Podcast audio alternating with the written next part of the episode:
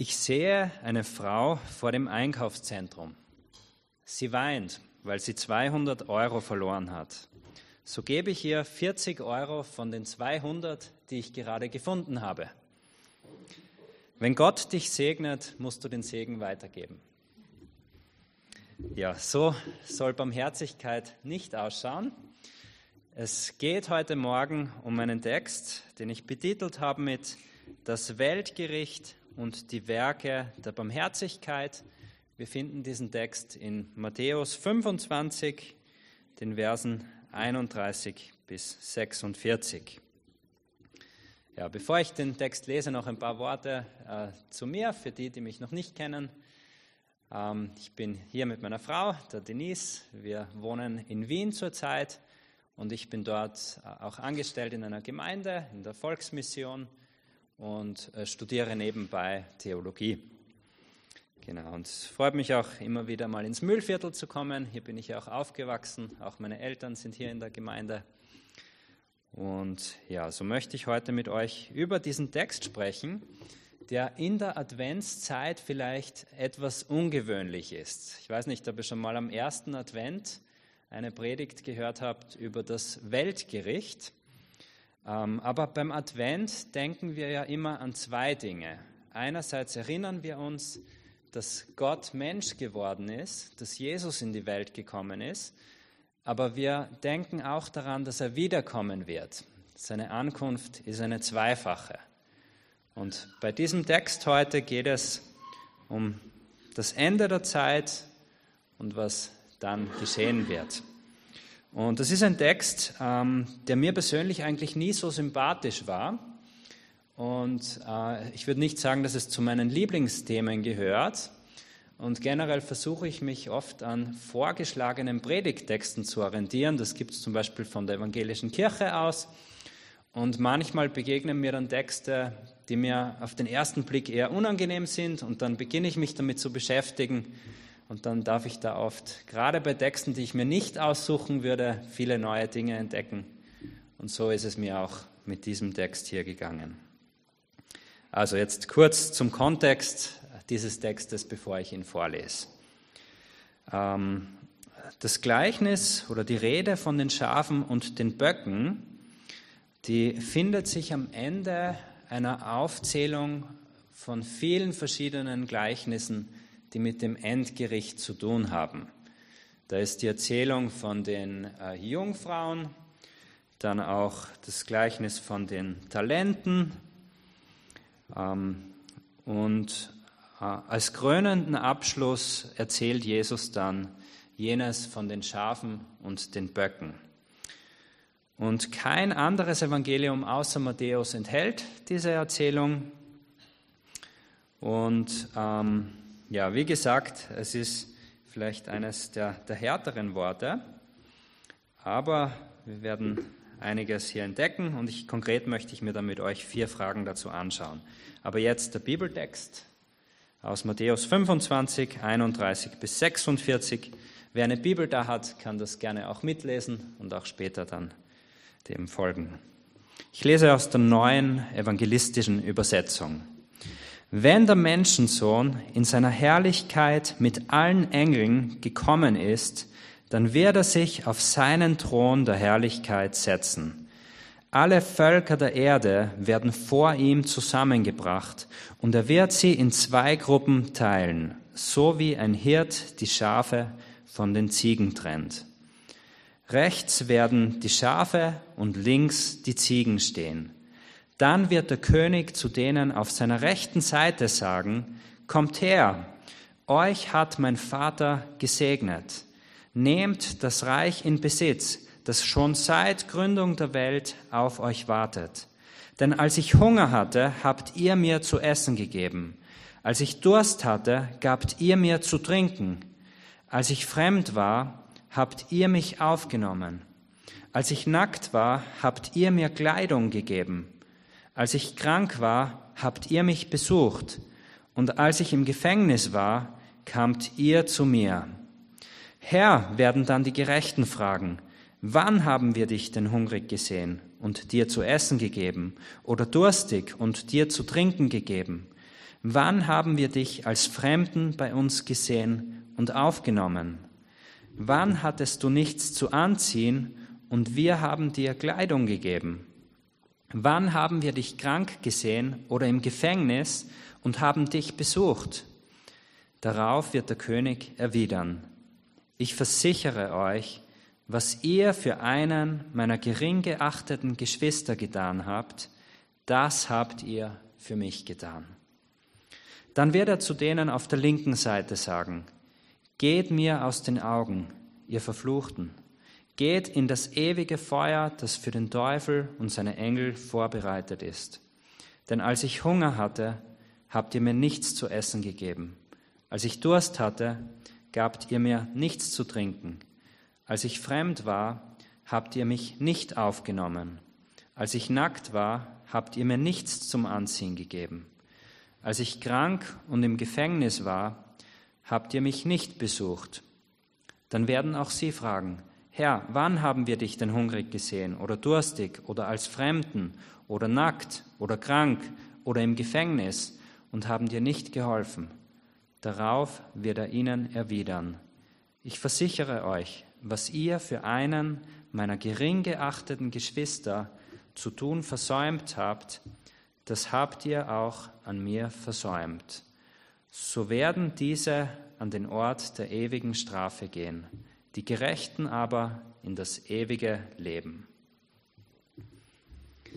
Ein Theologe, der sich sehr intensiv mit der Auswirkung dieses Textes beschäftigt hat, hat festgestellt, dass keine andere Lehre in dem Evangelium eine so heilsame Wirkung auf die Gesellschaften gehabt hat wie dieses Gleichnis. Und zwar hat er festgestellt, dass durch die Kirchengeschichte hindurch immer wieder diese Erzählung Auslöser war dafür, dass sich Menschen begonnen haben, um Arme zu kümmern und die Gesellschaft zu einem lebbaren Ort zu machen, wo, wo sich Menschen umeinander kümmern. Dieses Gleichnis hatte auch großen Einfluss auf die Literatur, zum Beispiel bei Leo Tolstoi. Vielleicht kennen manche von euch die Erzählung von Schuster Martin, die auch davon inspiriert worden ist. Und auch den Philosophen Immanuel Kant hat diese Geschichte fasziniert, weil er festgestellt hat, dass die Leute hier nicht deswegen Gutes getan haben, weil sie eine Belohnung erwartet haben sondern sie haben das gemacht und waren am Ende überrascht, ja, wann haben wir denn all das Gute überhaupt gemacht? Sie haben diese guten Dinge getan, weil es natürlich war für sie, nicht anstrengend. Ja, gleichzeitig kann diese Erzählung aber auch zu einer großen Last werden, besonders wenn man in Angst lebt vor Gottes Gericht und wenn man all die Not in der Welt sieht, dann ist es auch berechtigt, die Frage zu stellen, ja, wann habe ich denn genug getan? Vielleicht hast du schon Menschen, um die du dich kümmerst, vielleicht spendest du schon an Organisationen, die anderen helfen, aber dann siehst du immer, es gibt noch mehr Leid und dann gibt es da immer noch Menschen, die am Ende sagen können, ich war hungrig und du hast mir nichts gegeben. Wann, wann ist es genug? Und so möchte ich mir mit euch die folgenden vier Fragen anschauen zu diesem Text. Was ist das für ein Richter? Was wird beim Gericht beurteilt? Wo bleibt hier der Glaube und die Gnade? Und ich will ja, aber wann ist es jemals genug? Zur ersten Frage. Was ist das für ein Richter? Ja, Jesus spricht hier von sich und er spricht von einem Richter, der ein Hirte und ein Menschensohn ist. Hier nochmal dieser Text, wenn der Menschensohn in seiner Herrlichkeit mit allen Engeln gekommen ist, dann wird er sich auf seinen Thron der Herrlichkeit setzen. Wir wissen, was ein Hirte ist, aber was ist ein Menschensohn? Eine Definition ist diese. Im Neuen Testament ist Menschensohn ein Titel für Jesus, der von Gott zum Herrscher und Retter der Welt bestimmt wurde. Wir finden das schon im Alten Testament, schon im Propheten Daniel wird dieser Menschensohn angekündigt. Dieser Richter hier ist also ein Herrscher und ein König. Er ist aber auch ein äh, Retter und ein Hirter. Ein Hirte, nicht nur ein emotionsloser Gesetzeshüter, sondern ein Hirte, der sich um seine Herde kümmert, der sich um alle Tiere kümmert, nicht nur um die Schafe, sondern auch um die Böcke. Und an dieser Stelle ist es mir auch wichtig anzumerken, dass die Böcke an sich, Ziegenböcke, keine schlechten Tiere waren im alten Israel. Ähm, sowohl Schafe als auch Böcke waren geeignet als Opfertiere und es war üblich, dass Hirten diese miteinander gehalten haben. Und warum hat man die überhaupt getrennt? Weil bei Ziegen war es so, dass sich die, und ist auch bis heute, dass sie sich selbst oft nicht so gut wärmen können wie Schafe und sie hören auch nicht so auf die Stimme des Hirten, wenn er sie ruft. Und deswegen hat man die Ziegen dann oft am Abend gesammelt und hat sie an einen Ort gegeben, wo es ein bisschen wärmer waren, wo sie auf engerem Raum eingesperrt waren. Und das war der Sinn dahinter. Aber klar ist, der Hirte möchte, dass es der ganzen Herde gut geht. Und spannend ist hier auch, dass dieses Bild von den Schafen und den Böcken schon im Alten Testament vorkommt. Also Jesus erfindet da nicht etwas ganz Neues, sondern vermutlich bezieht er sich auf diesen Text in Hesekiel 34, 15. Da sagt Gott durch den Propheten, ich selbst will meine Schafe weiden und ich selbst will sie lagern, spricht der Herr. Herr. Wenn Herr groß geschrieben ist, bedeutet das im Hebräischen normal, dass da JHWH steht, also der Gottesname. Das Verlorene will ich suchen und das Versprengte zurückbringen. Und das Gebrochene will ich verbinden. Und das Kranke will ich stärken. Das Fette aber und das Starke werde ich austilgen. Mit meinem Recht werde ich sie weiden. Und ihr, meine Herde, so spricht der Herr, Herr, siehe, ich werde richten zwischen Schaf und Schaf, den Widdern und den Böcken. Wir sehen bei dieser Beschreibung, dass ein großer Teil dafür verwendet wird, zu beschreiben, was das Herz dieses Richters ist. Es ist ein, äh, dieses Hirten ist. Der Hirte sucht, was verloren ist, und er selbst weidet seine Herde. Er verbindet das Kranke, stärkt es und so weiter. Warum ist es dann überhaupt notwendig, dass er die Böcke richtet, dass er die Herde trennt in diesem Gleichnis? Ich kann mir vorstellen, dass eine Erklärung ist, dass in der Zukunft verheißen wird, dass da ein Ort sein soll, wo die Herde unter Gottes Leitung in Frieden leben wird. Und wenn da jetzt Böcke sind, wenn da manche sind, die anderen Schaden zufügen, die ignorant sind gegenüber anderen, dann wäre das kein guter Hirte, wenn er nichts dagegen machen würde. Und der Sinn hier ist, der Hirte möchte sicherstellen, dass dieser Ort des Friedens auch wirklich zustande kommen wird. Und er nimmt diese Trennung vor. Was wird nun bei diesem Gericht beurteilt? Interessant ist hier ja, dass nicht gefragt wird, wie viel jemand gesündigt hat. Es wird auch nicht gefragt, ob jemand genug geglaubt hat. Der einzige Maßstab des Urteils hier ist, hast du Barmherzigkeit geübt? Und was ich hier auch so spannend finde, dass um Barmherzigkeit zu üben, muss man eigentlich nicht mal Christ sein. Es gibt auch Leute, die nicht gläubig sind und trotzdem Barmherzigkeit üben. Also insofern könnte man sagen, ist das ja ein sehr gerechtes Gericht. Unabhängig davon, wie jemand aufgewachsen ist, spricht es etwas an, was jedem Menschen eingepflanzt ist. Ein Gefühl für Gerechtigkeit, für, Unrecht, und der Maßstab ist, hast du Barmherzigkeit geübt. Ja, auch im Alten Testament sehen wir, dass Barmherzigkeit Gott sehr wichtig war, Barmherzigkeit gegenüber allen Menschen. Für die, die gut aufgepasst haben, vielleicht habt ihr festgestellt, dass hier die Rede ist von den geringsten unter meinen Brüdern. Manche verstehen das Gleichnis so, dass es vor allem darum geht, was Nichtgläubige an Christen Gutes getan haben. Das kann ich mir gut vorstellen, dass das auch ein Aspekt ist. Aber was wir durch die Bibel sehen, dass Gott Barmherzigkeit gegenüber allen Menschen wichtig ist. Und schon im Alten Testament sehen wir das gegenüber Fremden und Ausländern, gegenüber Leidenden, Hungernden und Dürstenden. Das ist der Maßstab des Gerichts.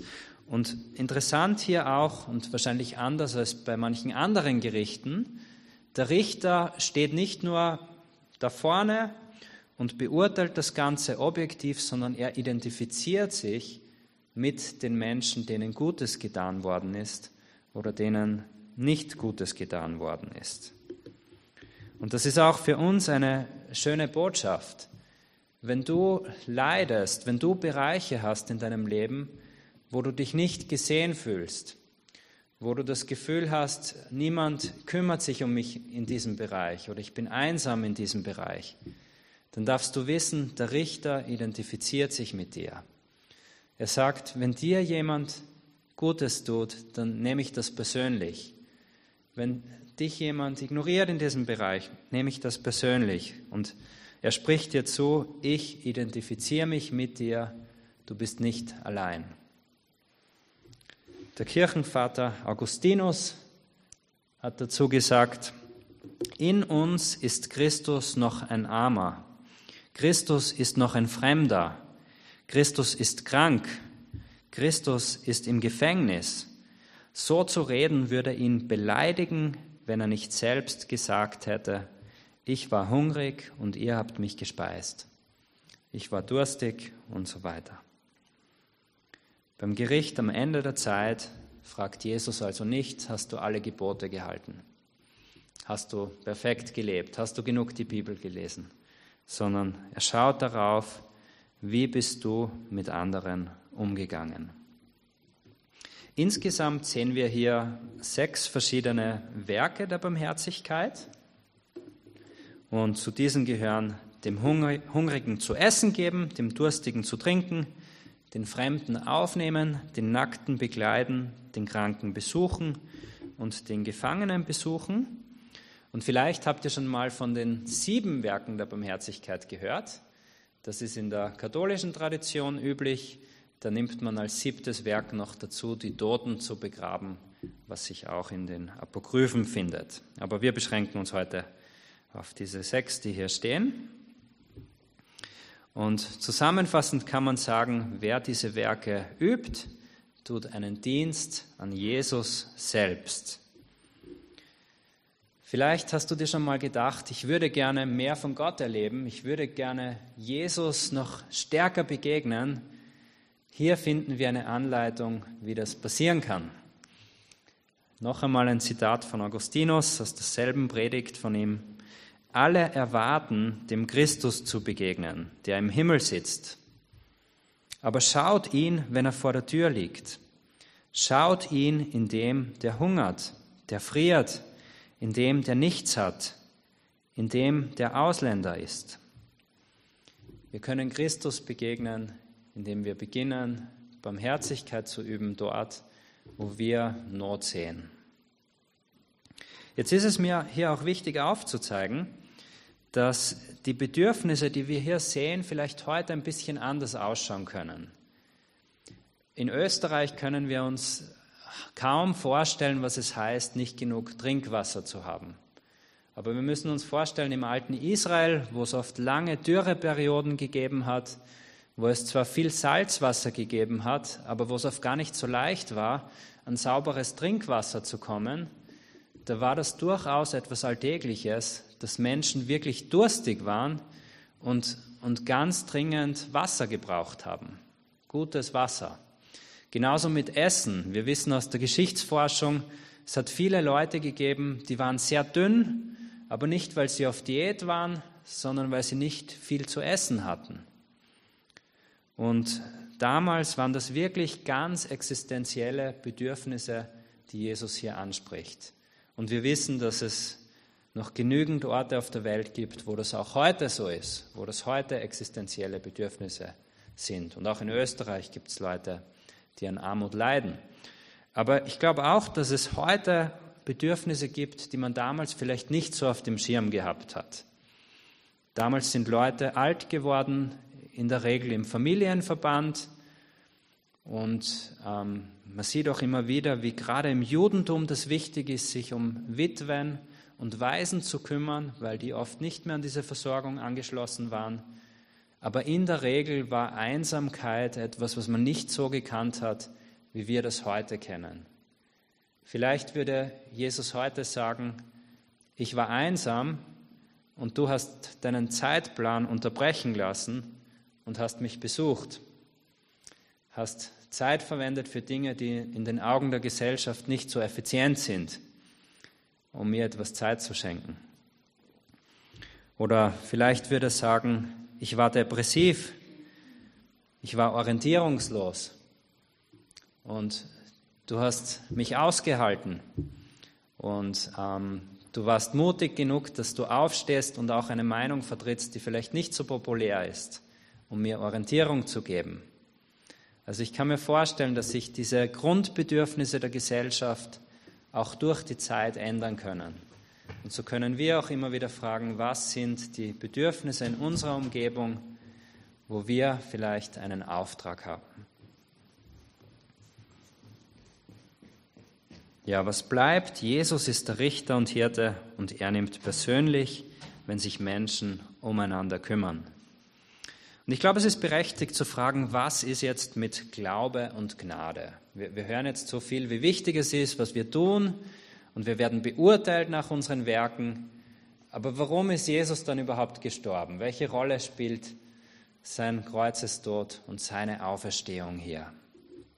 Das ist die nächste Frage. Wo bleibt hier der Glaube und die Gnade? Der erste Unterschied mal hier zu anderen Religionen, wenn jemand sagen würde, gut, es ist in allen Religionen dann gleich, Barmherzigkeit ist überall wichtig, ist, dass der Richter hier Jesus ist.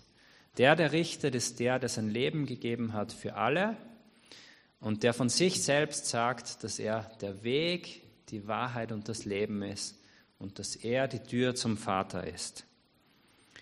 Und es gibt da einen Vers im Neuen Testament, wo Glaube, Gnade und Werke zusammenkommen.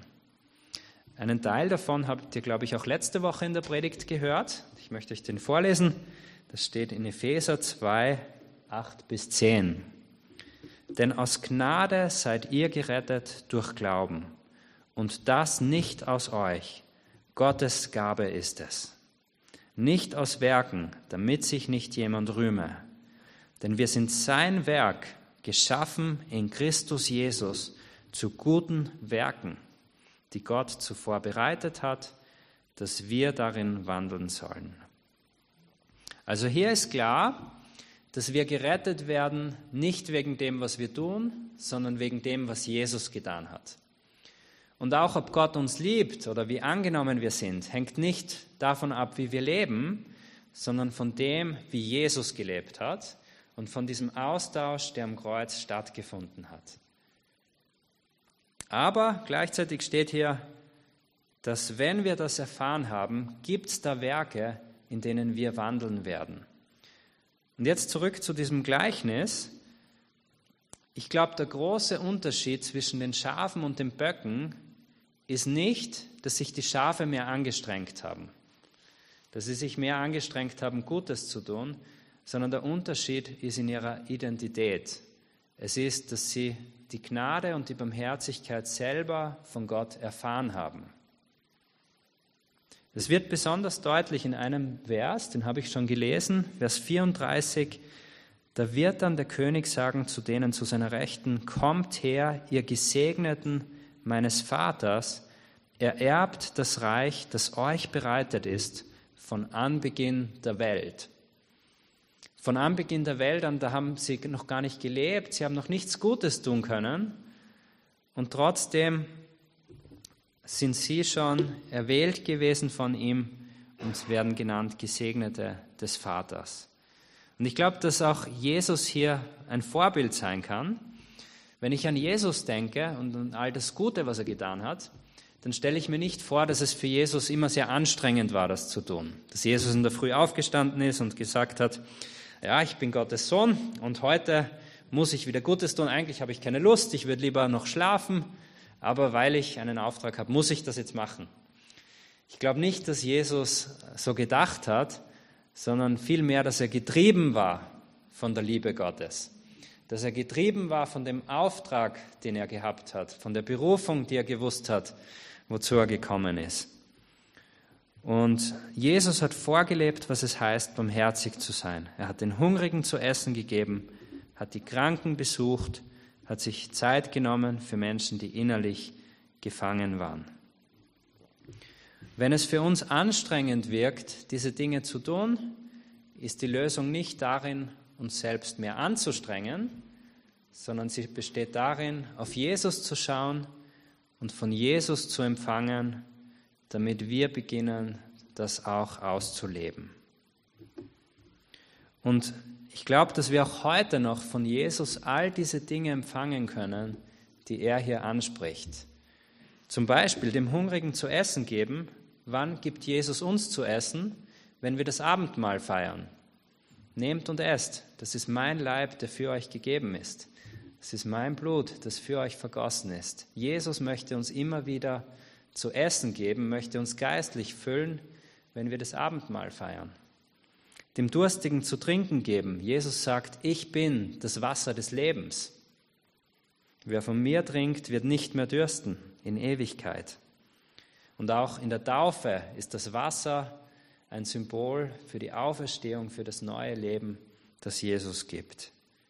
Den Fremden aufnehmen, Jesus, der alle Menschen eingeladen hat, zu ihm zu kommen, der Juden und Nichtjuden vereint hat den Nackten begleiten. Im Garten Eden, wie der Mensch gesündigt hat, hat er gesagt, ich war nackt oder ich bin nackt. Und Jesus schenkt uns Kleider der Gerechtigkeit. Er hüllt uns ein mit seiner Herrlichkeit, die wir verloren haben. Er begleitet die, die nackt sind. Den Kranken besuchen. Jesus hat Kranke besucht und gesund gemacht und er macht das auch heute noch. Und den Gefangenen besuchen. Jesus befreit Menschen die in der Sünde gefangen sind, zu einem neuen Leben. Also in Jesus verbinden sich die Werke der Barmherzigkeit mit der Gnade. Es ist nicht Glaube oder Werke, sondern in Jesus kommen Gnade, Glaube und Werke zusammen. Und wenn ich merke, dass ich nicht so lebe, wie Jesus das lehrt, ist die Lösung darin, dass ich auf Jesus schaue und dass ich von Jesus diese Werke empfange. Ich komme auch schon zur letzten Frage. Ich will ja, aber wann ist es jemals genug? Wenn wir die Nachrichten lesen, dann kann es sehr schnell gehen, dass wir überfordert sind von all den Bedürfnissen, die uns da begegnen. Ich habe in der Vorbereitung für die Predigt mal äh, in die Nachrichten geschaut, auf eine Seite, und dann habe ich alles rausgeschrieben, was da an Bedürfnissen gestanden ist, die Menschen haben. Und ich habe mich da jetzt auf, auf drei beschränkt. Es hat noch viel mehr gegeben und ich lese euch nur mal diese Schlagzeilen vor. Asyl, das griechische Aufnahmesystem verwehrt Geflüchteten Zugang zu Rechten und Dienstleistungen. Dann Wohnungslosigkeit. Es wird geschätzt, dass es aktuell bis zu 40.000 obdachlose Personen in Österreich gibt. Wassermangel in Südasien trifft 347 Millionen Kinder. Sicheres Wasser ist ein Grund, Grundmenschenrecht, aber Millionen von Kindern in Südasien haben nicht genügend zu trinken.